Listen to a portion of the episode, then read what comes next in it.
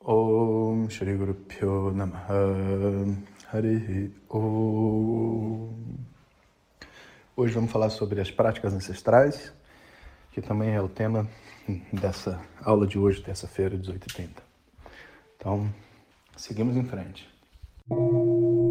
Namastê, estamos na série Upanishads numa casca de nós. Esses áudios estão disponíveis no canal do Telegram Jonas Mazet ou estão sendo diretamente enviados pelo WhatsApp Bom dia pessoal, então práticas ancestrais. O que são elas? As práticas ancestrais são ritos. Ritos que são passagem entre fases de vida diferentes. Então a gente poderia fazer um paralelo aos nossos rituais únicos que a gente tem, que é o casamento, né? A gente ainda preserva essa celebração. O falecimento também é uma celebração. É, e o nascimento. Então, em geral, a gente tem nascimento, é, casamento e falecimento. Na nossa sociedade, isso é aceito em qualquer lugar, sabe? Não importa a religião, o grupo que a pessoa esteja, casamento, nascimento, casamento, falecimento. Como se a vida fosse só isso, né?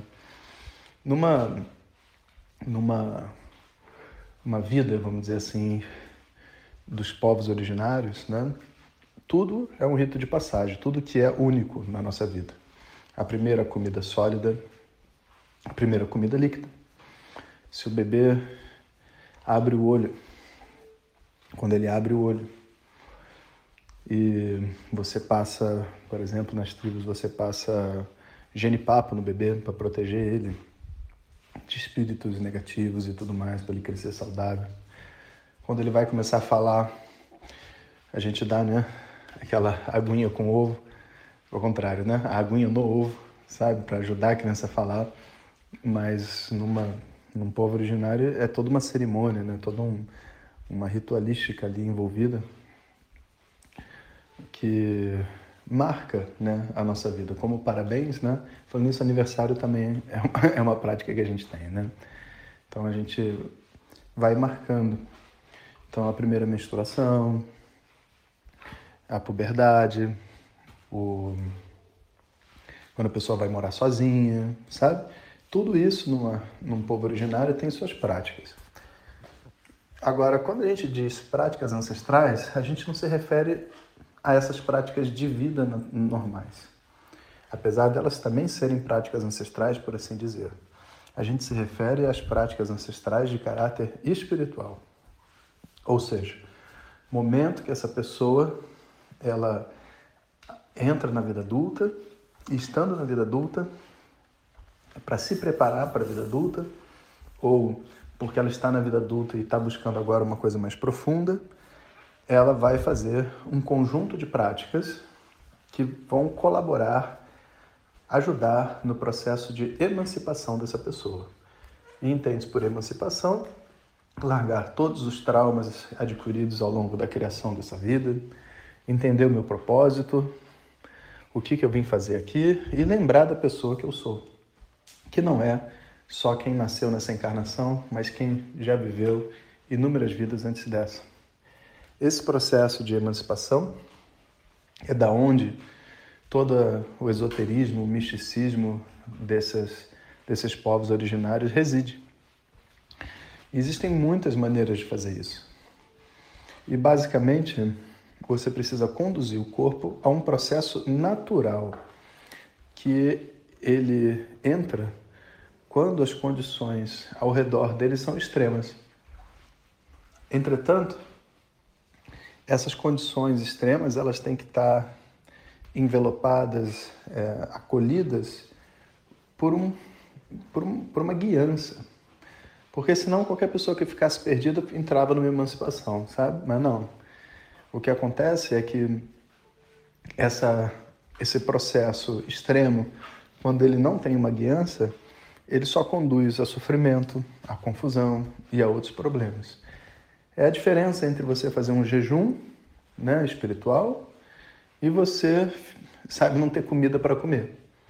Sabe, o sofrimento que, que vai ser gerado dentro de mim querendo comida e não podendo comer é, um, é tipo assim, entre aspas, é um caminho dentro da minha mente, porque Se você fizer um jejum de três dias, como tem muita gente que faz, sem comer nada, sem beber nada, sabe? Dentro de um processo espiritual, isso faz com que a mente ative certas propriedades dela e existe todo um efeito sistêmico no corpo, estudado, inclusive, cientistas, sabe? É gerada adrenalina, um monte de coisa acontece dentro do corpo que ajuda a limpeza da memória celular e um monte de outras coisas que eu, não, não sendo médico, não vou me aventurar a dizer, mas vocês podem pesquisar, porque existem muitos artigos científicos escritos sobre essas práticas. Né? Especialmente uma prática que eu gosto muito, é a prática que ficou conhecido como método Wim Hof. Wim Hof, né, um holandês que foi lá beber da tradição védica, muito jovem, lá em Rishikesh. Depois ele voltou para Holanda, né? E depois da, da falecimento da ex-esposa dele e tudo mais, ele entrou num processo interno, sabe, na floresta, no gelo, usando aquilo que ele tinha aprendido. E, vamos dizer assim, conseguia fazer tantas coisas incríveis que ninguém conseguia explicar. Ficar mais de uma hora dentro de de uma piscina de gelo, é, correr uma maratona no Saara sem beber água, sabe? Sem nenhuma preparação. Correr uma maratona acima do Polo Ártico, descalço, sem roupa, só de bermuda, sabe? Eram tantas coisas, sabe, que os cientistas resolveram estudá-lo. E observaram que ele tinha um poder, ele era capaz de influenciar o sistema autônomo do corpo dele. O sistema que regula o quente, o frio, que regula a resposta simpática e parasimpática também. E isso tudo os cientistas acreditavam que não era possível. Mas, assim como esse amigo, todos os povos originários têm um monte de práticas que a ciência vai considerar impossível. Basicamente porque não tem o conhecimento do que está acontecendo. Né? Mas depois de alguns testes, como foi com o Inhoff, como fizeram já com a meditação, eles provaram que a meditação funciona. Por muito tempo, a meditação era motivo de chacota, motivo de pessoa que viajava na maionese. Hoje em dia, né, o médico sugere meditação, assim como sugere também é, acupuntura, sem nem saber como funciona. Está comprovado que funciona, mas ninguém sabe como, sabe? Então, as práticas ancestrais ainda estão além do que a ciência é capaz de explicar. Existem muitas delas, mas basicamente a gente está colocando o corpo numa situação extrema, a mente numa situação extrema. Pode ser entrando no gelo, pode ser através do exercício, né? então os povos orientais, os japoneses, chineses, tem muita coisa que a pessoa faz exercício durante muito tempo, muito mais do que uma maratona, sabe? E aquilo leva o corpo e a mente num determinado local da onde ela consegue dar o salto da prática ancestral e entrar num, num processo de expurgo de dores, traumas e tudo mais. Existem práticas ancestrais com ervas, por exemplo, a nossa é, ayahuasca, como ficou conhecida no Brasil, sabe que é muito interessante, porque no Brasil as pessoas têm muito preconceito, mas tem um monte de pessoas da Europa vindo para cá, tomando, se curando e voltando. Né? Os próprios brasileiros não sabem disso. Né? Tem é, o peiote, tem lá a Eva de São Pedro, tem um monte que a gente vai ouvindo falar, né?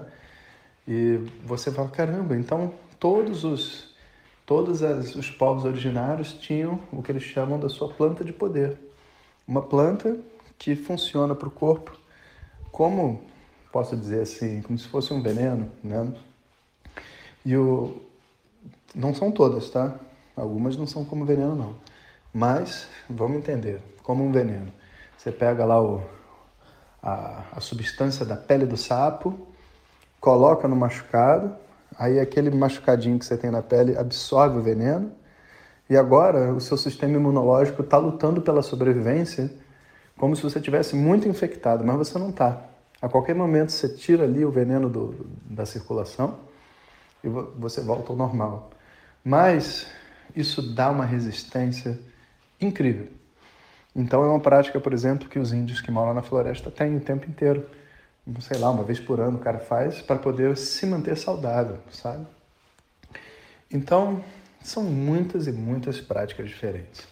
Com ervas, com veneno, com a saliva da jiboia, por exemplo, tem várias práticas que são feitas com a saliva da jiboia, junto com uma dieta, né? As práticas do povo vermelho do norte, sabe, os, os índios norte-americanos, conhecidos assim, né? São muitas práticas de subir montanha, ficar em isolamento, tocando tambor. E depois de três, quatro dias na montanha ali sozinho, sabe? Assim como numa cerimônia com ayahuasca ou através de uma meditação profunda, um banho de gelo, a pessoa ela entra no mesmo lugar. Ela induz a mente dela a um estado alterado de consciência. E através desse estado de, alterado de consciência, existe um processo acelerado de emancipação. Aquilo que aconteceria com a nossa vida normalmente ao longo de 10 anos acontece em 10 dias. Né? Então, é realmente uma das grandes joias da nossa humanidade e que as pessoas simplesmente desconhecem e que as religiões atualmente fazem questão de, sabe, demonizar o negócio para que ninguém chegue perto e todo mundo continue com aquela atitude de ovelhinha sofrendo, sabe? E tudo mais, sem poder de fato assumir, né? Reconhecer ou talvez reassumir, né? Algo que pertence a nós, seres humanos, né? pertence a qualquer povo originário, sabe, da África, da Nigéria, você vai lá, eles têm diversas práticas que ajudam uma pessoa a ser inteira, entende? Isso é uma coisa que vai ser reconhecida em pouco tempo na humanidade, vocês vão ver. Depois dessas mudanças todas que estão acontecendo agora, as pessoas precisam, né? E existe. Então, por que não? Não. É, na verdade, porque sim. Vai acontecer sim. E vai ter uma revolução no entendimento do que se diz sobre espiritualidade. Porque espiritualidade não é sobre. não é tipo time de futebol, sabe? qual a sua espiritualidade? Você é do, do Palmeiras ou do Corinthians? Qual o seu grupo, sabe? Não, espiritualidade é um grupo só. Todo mundo que quer viver bem em harmonia com o próximo. É, um, é a mesma proposta, sabe? Ah, e reza para Deus. Deus não tem forma, querido. Então, todo mundo rezando para o mesmo Deus, na forma que for conveniente para cada um, querendo viver uma vida harmônica e feliz. É um grupo único. Mas essa ficha ainda precisa cair para nós, enquanto sociedade. Né? Enquanto isso, a gente vai fazendo o nosso trabalho, pedalando, né, dentro do nosso próprio processo de autoconhecimento.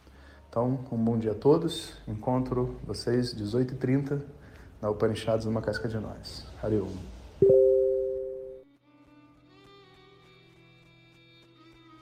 Obrigado a todos. Continuamos amanhã com as reflexões do curso Upanishads numa casca de nós. Lembre-se que você pode acessar esses áudios pelo canal do Telegram Jonas Mazetti ou diretamente pelo WhatsApp, caso esteja inscrito no curso.